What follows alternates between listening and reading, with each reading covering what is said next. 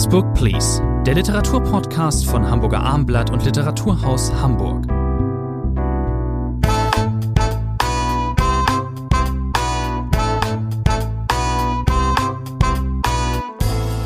Next Book Please, der gemeinsame Literaturpodcast von Hamburger Abendblatt. Mein Name ist Thomas Antri und vom Literaturhaus Hamburg. Bei mir im Podcaststudio ist Rainer Moritz. Eine neue Ausgabe des Literaturpodcasts, wie meistens drei Titel.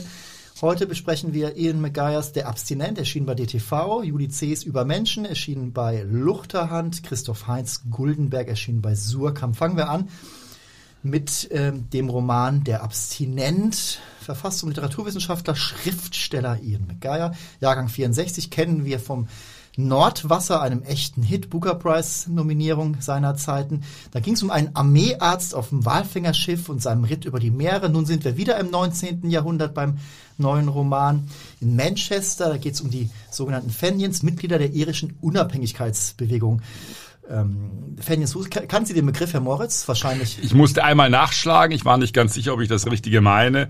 Aber Sie haben es richtig gesagt. Es ist ein klassischer historischer Roman auf den ersten Blick. Ganz anderes Setting als in Nordwasser. Es geht vielleicht auch hier wieder um sehr existenzielle Themen, die aber verpackt sind ja fast in eine wahre Geschichte, denn äh, Ian McGuire erfindet hier nichts, sondern er greift vor allem am Anfang der Geschichte ein historisches Ereignis auf. Wir sind in Manchester 1867 im November und Sie haben es gesagt, es ist nicht nur das Manchester, äh, in dem der Kapitalismus zu brodeln beginnt, die Industrie zu brodeln äh, beginnt, sondern es ist eben auch äh, das Manchester wie das ganze England des Kampfes dieser irischen Geheimorganisation gegen die verhassten Engländer und im November 1867, das Ereignis hat sich Maguire aus dem Geschichtsbuch geholt, werden drei Iren hingerichtet wegen Polizistenmordes und das lässt den Konflikt nochmal kulminieren. Das heißt, nun wollen die Iren sich rächen, wollen Auge um Auge, Zahn um Zahn handeln und wir haben, das ist sozusagen das Grundprinzip äh, des Romans, vor diesem historischen Hintergrund äh, eine Personalisierung. Das heißt, Maguire äh, versucht das zu personalisieren. Wir haben zwei Protagonisten, die sich gegenüberstehen. Einmal ein irischer Polizist namens James O'Connor, der quasi strafversetzt wurde nach Manchester, seine Frau verloren hat, alles quasi verloren hat. Trinker war, damit immer noch zu kämpfen war, deswegen auch der Romantitel Der Abstinent. Und sein Gegenspieler wird Stephen Doyle, das ist ein amerikanischer Bürgerkriegsveteran, der äh, sozusagen zu Hilfe geholt wird. Er so. soll diesen Konflikt schüren. Ein irischer Amerikaner, genau. der dort im äh, auswanderte, dann im ähm, Bürgerkrieg kämpfte äh, und äh, ist ja gerade da erst zwei Jahre vorbei und ein eiskalter Killer und der soll nun Rache üben und der englischen Polizei das Leben zur Hölle äh, machen. Interessant, äh, das Duell steht im Mittelpunkt, mhm. genau. Es geht ähm, um das Verhältnis von Iren und Engländern.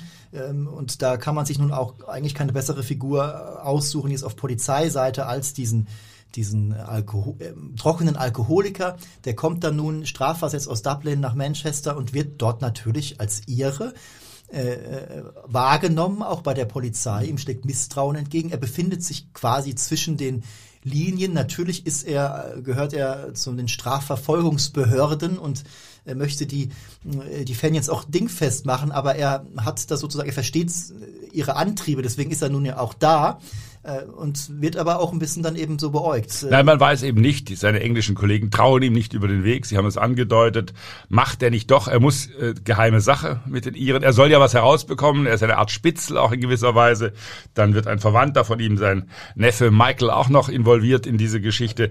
Äh, nein, das ist sozusagen das Grundmisstrauen. Und ich glaube, was eine Quintessenz des Romans von Maguire ist, dass er versucht, ich habe es schon angedeutet, äh, diesen großen Konflikt auf die Personen auch herunterzubrechen, dieser O'Connor äh, wir erleben ihn, wie auch sein Privatleben natürlich unter diesem Konflikt leidet. Er nähert sich der Schwester eines erschossenen Kollegen an. Da scheint sich etwas anzubahnen, aber man merkt dann, das geht nicht. Die historischen Voraussetzungen sind nicht dafür. Äh, Catherine, so heißt diese Frau, deren Bruder äh, erschossen äh, wurde, kann sich ihm nicht hingeben, kann sich ihm nicht so nähern. Das geht wieder auseinander. Das heißt, wir sehen einen James O'Connor, der auch immer mehr, ja, äh, am Boden liegt letztlich. Der Alkohol spielt immer wieder eine Rolle, Barbesuche spielt eine Rolle. Also man merkt, das Politische, das Gesellschaftliche greift in dieses Privatleben über. Es ist, ähm, wird dort ein gutes Zeitkolorit sozusagen verströmt, äh, dieser Roman. Es ist eine äh, teilweise noch ärmliche Welt, die beschrieben wird. Es ist an der Schwelle zur Modernität. Ähm, Sie haben von, schon vom Manchester-Kapitalismus ge gesprochen. Der steht noch nicht so in der Blüte, dass es dort allen Menschen äh, gut ginge, schon gar nicht den Arbeitern. Es sind, wir begegnen dort seelisch Versehrten, wir begegnen Fanatikern. Die Leute müssen sehen, wo sie bleiben. Viel Suff Leben ist eher auch teilweise Überleben, Durchkommen, das Beste für sich rausholen. Das wird schon ganz gut, ganz gut beschrieben. Es geht auch teilweise immer wieder um so ganz grundlegende Dinge wie, ähm, ja, wird beschrieben auch immer wieder wie ähm, ähm, hier O'Connor, wie, wie er schläft. Also dass er schläft, dass er schlecht schläft, wann er ins Bett geht und wie auch immer. Also wirklich ganz grundsätzliche grundsätzliche Dinge. Das ist ähm, sehr atmosphärisch, würde ich sagen. Ja, und es ist ein, ein hartes Buch, muss man natürlich. Es hat genau, sehr viele Realismus. brutale Szenen. Äh, Doyle, unser Amerikaner, hat einmal das Motto ausgegeben, drei Tote gegen drei Gehängte. Das wird sozusagen umge umgesetzt. Der Neffe Michael äh, ist da dann einer der Opfer äh, dieses Kampfes. Aber das Interessante an diesem Buch, man könnte nur denken, was für ein deprimierendes Buch, ein Buch, in dem alles äh, den Bach runtergeht, in dem dieser Konflikt nicht zu lösen ist. Man spricht ja gerne immer in solchen Konflikten, auch in der realen Welt, immer von der Spirale der Gewalt in gewisser Weise. Und was dieser Roman, wir müssen das Ende zumindest andeuten. Wir sind nämlich dann plötzlich nicht mehr in Manchester, wir sind auch nicht in Irland, sondern wir sind in Amerika, in der Nähe von Harrisburg. Denn in einem großen Showdown flieht Doyle dort nach Amerika, aber O'Connor heftet sich an seine Fersen. Äh, und äh, ich will das nur andeuten, ich habe den Schluss so verstanden, dass natürlich äh, unser Autor Ian McGuire versucht zu zeigen, ein Exempel zu geben, äh, wie diese Spirale der Gewalt vielleicht doch durchbrochen werden kann. Es geht ja um die Grundfrage, musste alles so kommen? Hätte es keine andere Lösung gegeben? Und der Roman schließt dann durchaus mit einer Szene, wo man äh, ins Grübeln kommt. Und das ist natürlich in Anführungszeichen seine Botschaft, äh, was hier sozusagen hätte anders laufen können, um diese berühmte Spirale der Gewalt zu durchbrechen. Die Sympathien sind natürlich dennoch sehr, sehr klar verteilt. Also dieser Stephen Doyle ist natürlich ein sehr abscheulicher Mensch. Das merkt man eben auch bei seiner Heimkehr nach Nordamerika, wo dieses, Sie sagten es, archaische, archaische Duell endet. Also, wie schon sagte, sehr viel historische Genauigkeit, viel Atmosphäre, dingliche und mentale Interieur eines Zeitalters wird ganz gut ausgestellt, würde ich sagen. Ähm, das ist ein historischer Spannungsroman, der von der Handlung und von den Charakteren lebt. Und ähm, Nein, das ist einfach gut gemacht. Sehr gutes Setting, sehr gut arrangiert. Wir sollten vielleicht auf eine, genau, eine, eine Ihnen ist noch was aufgefallen. Ja, einen Punkt noch hinweisen. Wir erleben ja alle im Moment Zeiten, nicht nur in der Literatur, äh, auch im politischen Leben, der Überkorrektness letztlich. Und man merkt in den Verlagen, auch bei den Lektorinnen und Lektoren, es herrscht eine Übervorsicht, ja nicht angegriffen zu werden. Wir erleben ja immer wieder auch, wie literarische Texte Klassiker korrigiert werde im Nachhinein, um ja politisch nichts Falsches in einem Text stehen zu lassen. Hier bei DTV in der Übersetzung von Jan Schönherr habe ich etwas äh, gefunden, was ich so in der Form noch nie vorher gefunden habe. Es gibt im Impressum des Buches eine editorische Notiz, wie es heißt, und da heißt es wörtlich, auf Seite 313 beleidigt Stephen Doyle, also unser Veteran, einen Schwarzen rassistisch. Da gibt es in der Tat, ich habe sofort auf Seite 313 nachgeschaut, einen Dialog, wo dieser erregte, dieser wilde, ungestüme äh, Doyle äh, eine rassistische Bemerkung fallen lässt. Nun hätten Verlage wahnsinnig viel zu tun, wenn sie alles das, was Romanfiguren sagen, und Romanfiguren sind oft sehr schlechte Charaktere, böse Charaktere, äh, wenn alles das sozusagen äh, im Impressum eines Romans korrigiert werden müsste oder darauf hingewiesen wird, dass hier was Böses gesagt wird auf Seite 212 oder wo auch immer, dann wären die Bücher äh, doppelt so dick, weil dann müsste man ständig was anmerken. Ich verstehe dieses Muffensausen, diese Angst in den Verlagen nicht, aber man hat offensichtlich so eine viel Nervosität in sich, dass man Angst hat, irgendwo anzuecken und irgendwas hervorzurufen. In diesem Fall hatte ich das Impressum nicht gelesen. Ich kam, kam gar nicht dazu, ich kam, kam gar nicht drauf, das machen, tun zu müssen. Mir war es also gar nicht aufgefallen und ging meiner Aufmerksamkeit. Bin dann auch sehr verwundert, natürlich las ich über diese Stelle mit dieser rassistischen Bemerkung sozusagen einfach drüber. Das passt zu diesem Roman, der eben äh, ähm, teilweise ähm, harten Tobak auffährt und äh, sehr real und sehr hart ist. Romane haben diesen wahnsinnigen Nachteil, dass sie nicht nur Figuren enthalten, so die sehr gute Charaktere sind, die immer nur Edles von sich geben. Wir müssten die Weltliteratur sonst um drei Viertel kürzen, wenn wir aber, das wollten. Ich nehme an, dass Sie, dass es aber nicht mit Punktabzug bestraft wird. Nein. Was geben Sie, Herr Moritz? Sieben Punkte. Bin ich auch bei sieben Punkten. Kommen wir zum zweiten Titel heute. Ja, Juli C. Übermenschen. Seit äh, Erscheinen quasi oder in der zweiten Woche, glaube ich, ging es hoch auf eins. der Bestsellerliste. Der, diese Spitzenposition ist wieder betoniert, seit der Roman erschienen ist. Ich mag den Titel Über Menschen, über Menschen. Nach Unterleuten nun der nächste große C-Roman. Natürlich nicht der, wirklich der nächste. Es gab zwischendurch schon, wenn ich recht gezählt habe, zwei weitere, etwas dünnere. Vielleicht gleich eine Randbemerkung. Der Verlag hat ihn auch ein bisschen dicker gemacht, als er eigentlich ist. Er ist sehr großzügig gedruckt. Es ist, passt nicht wahnsinnig viel auf eine Seite. Also andere Verlage hätten daraus ein Buch mit 180 Seiten weniger gemacht. Was sagen Sie denn sonst so zum Phänomen Judy C? Die ist ja, man kann das so sagen, die derzeit erfolgreichste deutschsprachige Autorin ja, vielleicht fielen einem noch ein paar andere Namen, ein Benedikt Welz oder andere auch, die wir hier auch schon erörtert haben. Äh, UDC dürfte schon am Von den absoluten Verkauf, äh, Herrn Fitzek lassen wir jetzt mal außen ja, vor, ja. wenn es Ihnen recht ist. äh, André. Nein, äh, UDC ist, ist ein Phänomen, das muss man erstmal äh, deutlich sagen. Es ist auch nicht so ganz einfach, dieses Phänomen zu erklären, weil sie ist ja nicht nur Autorin, Sie ist natürlich auch Vorzeige-Intellektuelle. Das heißt, wo immer es etwas zu kommentieren gibt, Thea Dorn versucht ihr Konkurrenz zu machen äh, in den letzten Jahren. Manchmal agieren die beiden auch schon zusammen, wie neulich in der Zeit. Dann kommt Herr Kehlmann noch dazu, dann haben wir das Trio Infernal beisammen. Nein, äh, sie ist äh, Infernal, dann, wenn, sie, wenn sie alle aller Meinung sind, genau, dann, genau. dann ist es ein Trio Infernal. Und viele Seiten füllen damit. Nein, Julie C. ist eine hochintelligente Person, eine Juristin, eine Spitzenjuristin, die immer etwas zu sagen hat, die eloquent ist, die Talkshow geeignet ist, die ich habe sie im Literaturhaus auch in Diskussionsrunden erlebt. Das ist immer interessant, ihr zuzuhören. Definitiv. Bloß muss man unterscheiden zwischen dieser sozusagen Vorzeige-Intellektuellen äh, und ihrer der Romanautorin. Das ist ja nicht unbedingt das Gleiche. Thea Dorn schreibt ja auch äh, Romane. Äh, nein, und deswegen muss man die Romane einfach erst einmal als Romane sehen. Natürlich ist ihre Rolle, die sie spielt in der Öffentlichkeit, sozusagen als legitime Nachfolgerin von Günter Grass äh, in gewisser Weise, äh, das färbt natürlich auf die Erfolge ab. Die Leute kennen den Namen, sie wollen mit diesem Namen etwas verbinden. Unter Leuten war natürlich auch ein sensationeller Erfolg, der nochmal äh, mehr die Tore und Türen für sie geöffnet hat. Kommen wir mal zum neuen Roman. Wir, wir paraphrasieren kurz den, den Inhalt. Also Dora, eine Werberin, äh, die zieht äh, flüchtend vor ihrem Berliner Bessermensch-Freund, dem Fridays for Future Anhänger aufs Land, nach Bracken. Es ist der erste Lockdown, es wird aber hier eher beiläufig ins Werk gesetzt, Gott sei Dank. Obwohl, eigentlich C, die gegenwartsgeile Chronistin, die ähm, muss man schon sagen, dass sich, sich dieses Detail nicht entgehen lässt, ist ja irgendwie auch klar. Dort in der Bricknitz freundet sich Dora nun an mit dem selbsterklärten Dorf-Nazi Gothe. Äh, der ist beim Kennenlernen schon schwer erkrankt. Das erschließt sich äh, dem Leser nicht sofort, ihr auch nicht, ähm, aber dann doch. Er hat eine Tochter, dieser Gothe, und äh, der Vater Doras wiederum ist Hirnchirurg, ganz zufälligerweise. Also da ist schon einiges konstruiert, so nennt man das. Ähm, man wirft ähm, dieser dergestalt vielleicht auch mal narrativ so berechnet erzählenden Juristin die ja selbst auch bei uns auf dem Land lebt, ähm, dann oft vor, sie lasse ihre Figuren oft wie Leitartikler reden oder äh, oder oder beziehungsweise ihr, ihre Meinungen und ihr Ton der, des Erzählers ist immer unverkennbar gehalten. Das ist, äh, teilweise reden die Leute auch gar nicht unterschiedlich, so wirklich. Das ist nicht von der Hand zu weisen. Das trifft trifft man hier wieder auch an. Ähm, ich ich persönlich lasse mich aber von dieser äh, von Cs so Zeit so passgenauer Zeitgeist an Dockerei, nenne ich es mal immer immer verführen. Ähm, das ist ja eine Erzählstrategie, die oft eher ans Herz als an den Verstand appelliert. Also, daran können sich die Geister scheiden. Sie werden gleich noch sicher, sicher was dazu sagen. Wie kommen Sie drauf, Herr André? Wie kommen Sie drauf? Dieser, dieser Plot, der sich hier entfaltet, auch in diesem neuen Roman, der ist wieder auch extrem auf Verfilmbarkeit angelegt. Also wir, wir treffen dort diese, diese Dorf- und Provinzcharaktere, auch nicht alle stammen von dort, sind eben auch wie das schwule Pärchen von nebenan eben auch aus der Stadt dort hergezogen. Das sind alles so, oder sind sehr darauf natürlich ein bisschen auch gedrillt, äh, unique zu sein oder ähm, so, so ein bisschen skurril vielleicht, wie auch immer.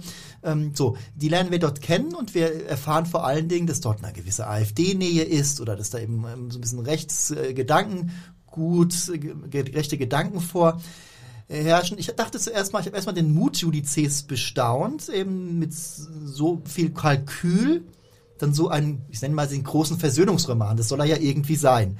Also da geht einer aus dem, kommt einer aus dem linksliberalen Kreuzberg-Milieu mit diesen AfD-Dumpfbacken äh, äh, vom Land. Und es wird fast eine Liebesgeschichte, genau. fast eine Liebesgeschichte. Da, eine, da kommt eine Form von Kitsch zum Tragen.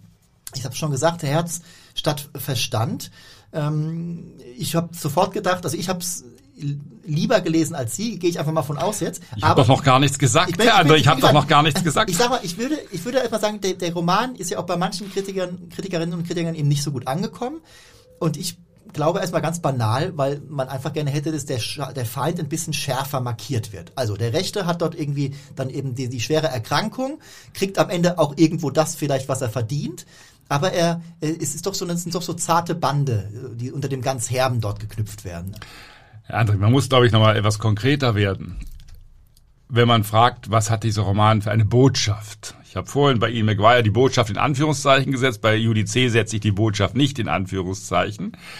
Der Roman tut eigentlich, wenn man äh, ihn abklopft, sozusagen alles abschüttelt, äh, was er an Dialogen hat. Diese Autorin äh, kann Dialoge schreiben, sie kann witzig schreiben. Es gibt sehr viele originelle Szenen in diesem Buch. Es gibt, wir sollten auf jeden Fall die Hündin nicht vergessen, Jochen, der Rochen, also die harte ja. Anstrengung. Auch ja, einen wahnsinnig originellen Hund äh, auftritt. Ein Kind spielt eine wichtige Rolle. Auch das ist für das emotionale Gelingen eines Romans nicht unwichtig, dass hier ein Kind äh, agiert. Gutes äh, Tochter ist geschieden. Aber letztlich, wenn man das alles ein bisschen abklopft und schüttelt, so wie am Kaminrost, was bleibt dann übrig? Sie haben es angedeutet, äh, eine Linksliberale kommt dorthin, dort nach Bracken, so heißt es dort, 27 Prozent AfD-Wähler heißt es, glaube ich, an einer Stelle. Corona wütet, man hält sich natürlich nicht dran, das gehört sich da nicht so, sich an die Corona-Auflagen zu denken, äh, zu halten. Und dann gibt es einen Kernsatz dieses Buches, da heißt es sinngemäß, äh, wir sind hier unter Leuten, da wird sozusagen auch apart angespielt, aber wir haben gar keine Zeit, äh, es geht hier nur um den Menschen letztlich. Das heißt, was dieser Text eigentlich tut, äh, ist sozusagen die Fronten auf Weichen. zu brechen, aufzuweichen äh, vielleicht auch. Das heißt, er will mir eigentlich, wenn ich es ganz holsteinartig verkürze, zeigen, auch Rechte wie dieser Goethe. Der Mann singt in seinem Garten Horst Wessel, das Horst Wessel-Lied. Der war im Gefängnis, der war in Hoyerswerda beteiligt. Also das ist kein harmloser Sympathisant der AfD. Aber dieser Roman versucht zu zeigen, ich verkürze es, das sind doch auch Menschen, die lieben wollen, die Sehnsüchte haben, das ist diese harte Schale. Das ist, wenn man genau hinschaut, natürlich eine absurde Botschaft, die dieser Roman versucht Wie? zu verkaufen letztlich. Das muss man einmal, einmal deutlich benennen. Wie gesagt, das Buch hat auch für mich Qualitäten, gar keine Frage. Aber trotzdem ist das für eine Autorin wie Julie C. eine schon sehr merkwürdige Botschaft. Ich fand, wie gesagt, ich habe es äh, erwähnt, das ist, das ist mutig, weil sie äh, wissen musste, dass es ihr teilweise eben sehr um die Ohren gehauen wird. Es ist jetzt natürlich die Frage, dieser Roman wird jetzt gelesen wie blöd. Und ähm, es sollten nun nicht jeder auf die Idee kommen, dass äh, diesen, diesen Versöhnungskitsch für das zu halten, was wirklich stattfinden kann dort Nein, das ist völlig unrealistisch. Das ist natürlich ein geschöntes Bild. Das, ich finde es ja auch äh, wichtig, dass man nicht zu sehr schwarz-weiß malt, dass man äh, das berühmte Motto mit Rechten reden. Hier wird nicht nur geredet, hier wird zusammen gegrillt. Ich habe kenne keinen Roman der Gegenwartsliteratur, in dem so viel Nackensteaks gegrillt werden wie in diesem Buch bei Judith. Diese schönen fetten Nackensteaks, mhm. die man auf dem Grill schön eingelegt, mariniert äh, zwei Tage lang. Also es wird für mit Sympathie geworben dafür. Der Roman hat dann auch einen Schluss. Ich will ihn nicht verraten, der ganz typisch ist. Der Roman kann ja nicht nur so enden, weil Judith C. sonst aus dieser Mühle gar nicht mehr rausgekommen wäre. Wie hätte der Roman anders enden sollen, indem es eben zum großen Showdown, zur großen Katastrophe äh, letztlich kommt. Also es ist, äh, und ich bin der Letzte, der das an Büchern geißelt, aber schon ein Roman mit einer sehr merkwürdigen Botschaft, auch für eine Intellektuelle wie Judith C. eine merkwürdige Botschaft. Und der zweite Punkt, das muss man auch mal deutlich sagen, ich habe mir nochmal angesehen, was Judith C. in den letzten Jahren an Literaturpreisen bekommen hat. Und das finde ich ganz erstaunlich. Das ist nun wirklich keine Autorin, äh, die durch sprachlichen Glanz äh, äh, mit sprachlichem Glanz aufwartet. Das sind flotte Szenen, das ist äh, emotional geschrieben, das hat auch Witz. Ich musste mehrfach auch lachen bei bestimmten Szenen. Es, übrigens, gibt natürlich auch, Sie haben es gesagt, Homosexuelle, also schlimm ist das da gar nicht. Die dürfen da auch leben, werden zwar auch äh, nicht so richtig äh, geschätzt, aber die dürfen da auch sein. Nein, aber das ist nun wirklich keine Autorin, äh, die literarisch viel zu bieten hat. Warum sie dann alle möglichen hochrangigen Literaturpreise bekommen in den letzten zehn Jahren, ist mir völlig unerklärlich, ehrlich gesagt.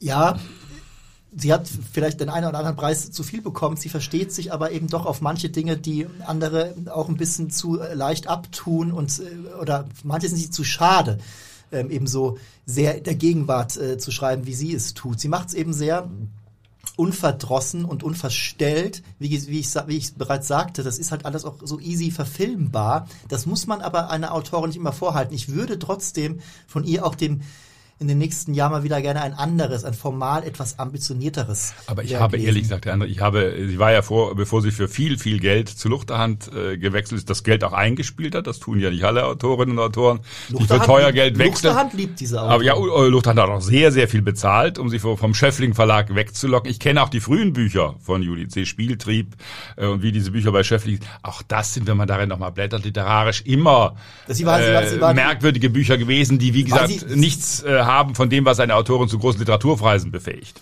Sie hat ähm, früher die ein oder andere Metapher oft zu viel verwandt und äh, trotzdem ich ähm, habe trotzdem ein, ein Faible für diese Autorin. Ich kann auch nicht Ich sagen, merke das, ich merke kann das. Auch, ich kann auch nicht sagen, dass ich mich bei dem Roman je gelangweilt hätte, auch wenn ich wenn man sich teilweise eben fragte, okay, wo führt das jetzt hin? Ist das nicht ein ganz ja, Sie haben es Dann war das auch noch das Haus, wo das diese Frau aus Berlin bezieht, dort in Bracken, ist auch noch der alte Kindergarten. Ist das schön, Herr André, dass das der alte Kindergarten, wo glaube ich, wenn ich mich recht entsinne, unser Nazi-Gote Zinnfiguren irgendwo äh, verscharrt hat und die dann wieder findet. Ist das schön? Frage, die ich mir immer stellte, welche, welchen Grad von Sympathie äh, entwickle, äh, entwickle ich für ihn? Er trinkt gerne äh, ein Bier und äh, isst sein Nackensteak. Essen Sie gerne Nackensteak? Eigentlich nicht.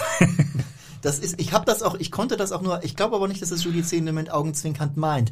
Ähm, ich bin noch nie, noch überhaupt immer noch nicht zu Ende mit meiner Bewertung, mit meiner moralischen Bewertung sozusagen des Geschehens dort. Es war ein bisschen zu zu ähm, harmonisch dann äh, teilweise, aber wie gesagt, am Ende kriegt dann doch immer kriegt dann doch Gute, was er verdient. Deswegen Lieber Herr André, Sie sollten demnächst auch ins hintere Brandenburg ziehen und mal vor Ort Recherche machen, Lieber dann nicht. sprechen wir uns wieder. Wir kommen ja gleich wieder auf vielleicht ein, ein Setting, das auf eine gewisse Art und Weise ähnlich ist. Ich, Judy C., ich ringe, also ich gebe ihr trotzdem sieben Punkte, ich habe mich nie gelangweilt. Ich gebe fünf Punkte.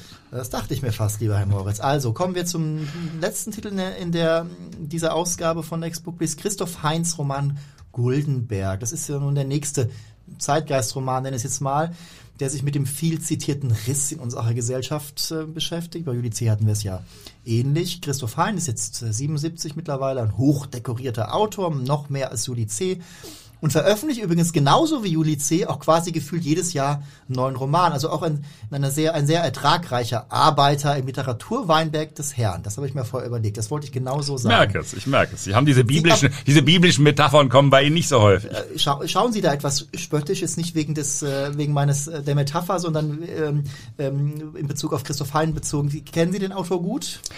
Ich kenne etliche Bücher von ihm, nicht alle. Das kann man auch kaum, weil er, Sie haben es gesagt, er so viel geschrieben hat.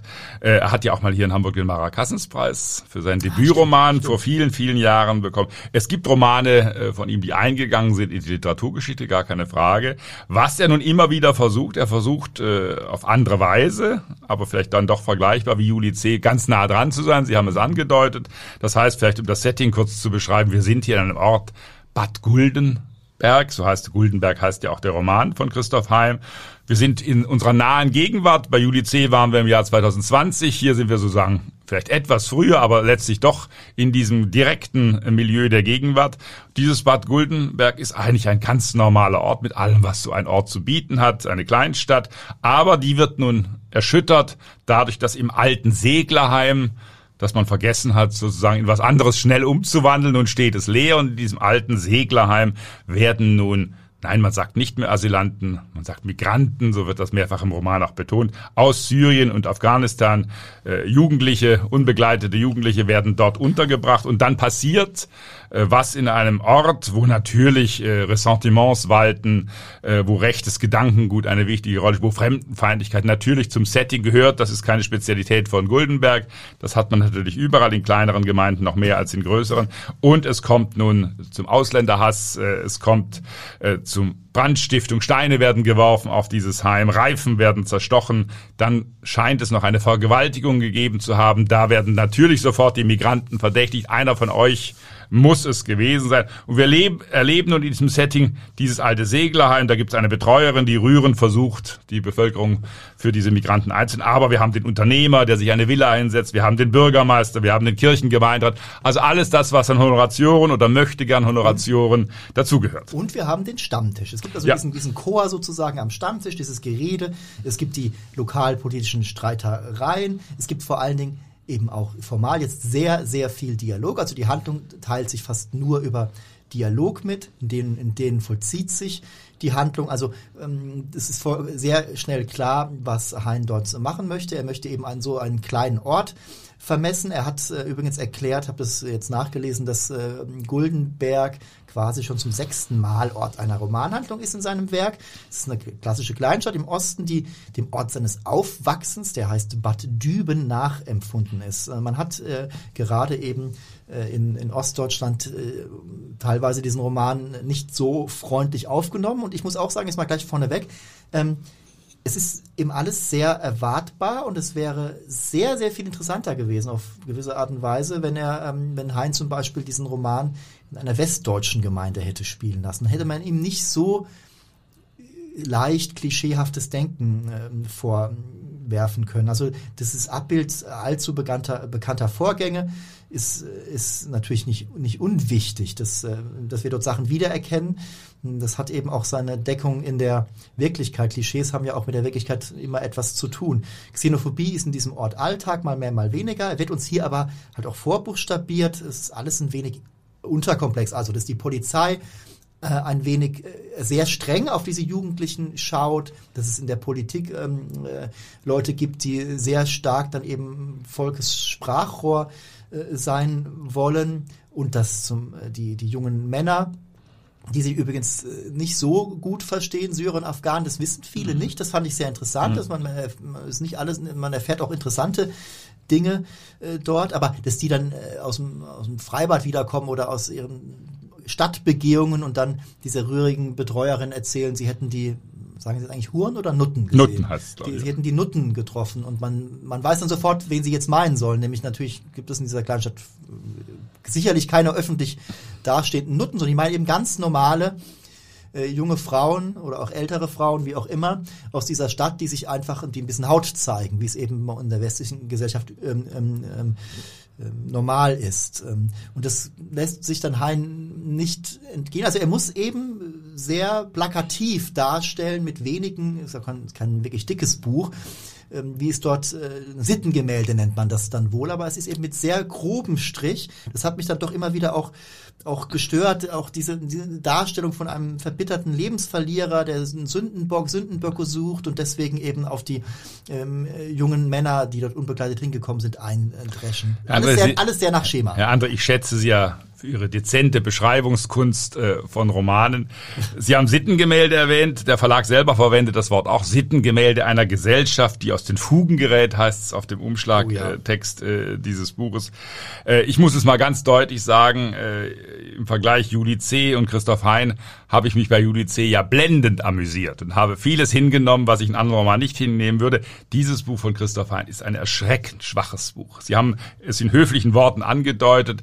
Es ist hier in diesem Roman alles erwartbar. Ich habe nichts gelernt. Man wundert sich aber, warum dieser Roman jetzt erscheint. Vor fünf Jahren hätte ich das noch sinnvoll gefunden, ein solches Buch äh, zu lesen. Alles das, was hier beschrieben wird, auch diese Stammtischszenen, wo immer drei Pilze und drei kurze bestellt werden. Die Dialoge sind, das war immer schon Heinz Problem, oft von sehr hölzerner Machart Art. Das heißt, da ist also sehr viel auch, äh, muss man mit äh, sehr gutem Willen äh, ertragen. Aber vor allem, es ist alles erwartbar. Ich habe in diesem Roman nichts an Informationen gefunden, was ich nicht schon wusste. Und ein Problem bei Christoph Hein ist natürlich auch immer, dass es ein völlig humorfreies Buch ist. Ja. Auch das unterscheidet diesen Roman von Juli C.'s Buch dann doch sehr, sehr äh, deutlich. Es ist ein mühsamer Plot. Man weiß quasi, was passieren wird von den Anschlägen. Man weiß genau dann die Intrigen, dass es da Unternehmer gibt, äh, die äh, korrupt, korrupt sind, äh, dass es da einen Kirchengemeinderat gibt, der immer versucht, so den Pfarrer auszustellen. All das meine ich schon 157 Mal gehört und gelesen Sie haben es eben vollkommen richtig gesagt. Es ist, ähm, wenn man jetzt fünf Jahre darüber brüten kann, wenn, also auch, wenn man das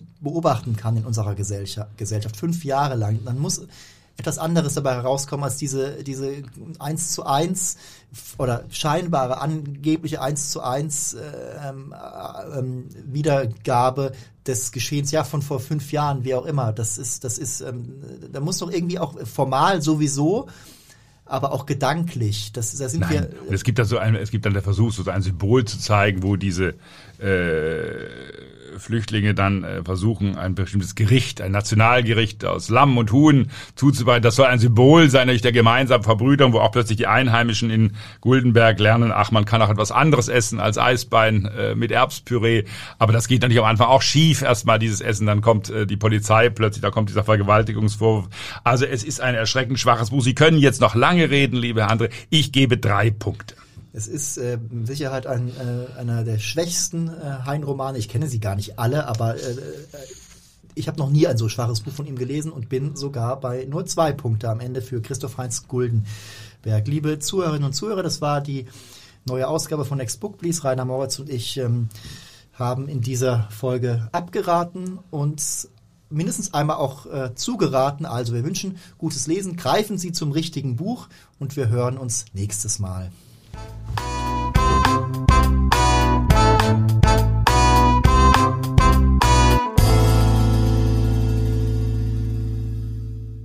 Weitere Podcasts vom Hamburger Abendblatt finden Sie auf abendblatt.de slash podcast.